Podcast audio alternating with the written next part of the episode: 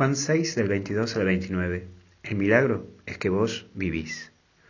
Lo primero que vemos es la obra de Dios. Si te pones a ver todo lo que hay a tu alrededor es un milagro. Pienso en Tony Meléndez, también como en Nick, y en otros que dan testimonio de sus vidas, personas que no tienen capaz las cosas que vos tenés. Me quedo con ese testimonio y si no, después fíjate ahí en YouTube, podés poner Tony Meléndez si lo buscas. Me gusta mucho esto cuando Tony en el video muestra cómo creció sin tener los brazos, la situación de su familia, el camino que lo llevó, incluso la situación con su esposa, el no poder tener hijos, el tener que adoptar. E incluso se tuvo que presentar ante el Papa Juan Pablo II porque él tocaba la guitarra con la particularidad de tocar con los pies. Sí, toca con los pies la guitarra.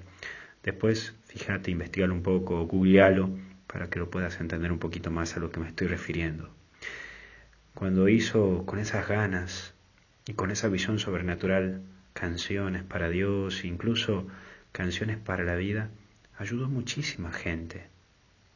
Y él termina diciendo que cuando veo a alguien que tiene brazos, me digo, eso para mí ya es un milagro. Y sí, creo que esto también te puede servir a vos, como me sirve a mí este testimonio, de decir, la pucha, esta persona tiene cosas que capaz que que yo no tengo o esta persona no tiene cosas que yo tengo. Y mira, por eso el milagro está en vos.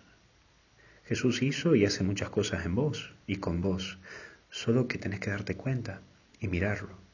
No temas de seguir descubriendo la mano de Dios en vos y las cosas que hace en otros sin que vos te des cuenta, cosas que hacen otros a través tuyo, porque vos sos una ficha muy importante en la vida de los otros y eso tenés que tratar de entenderlo vos sos muy importante.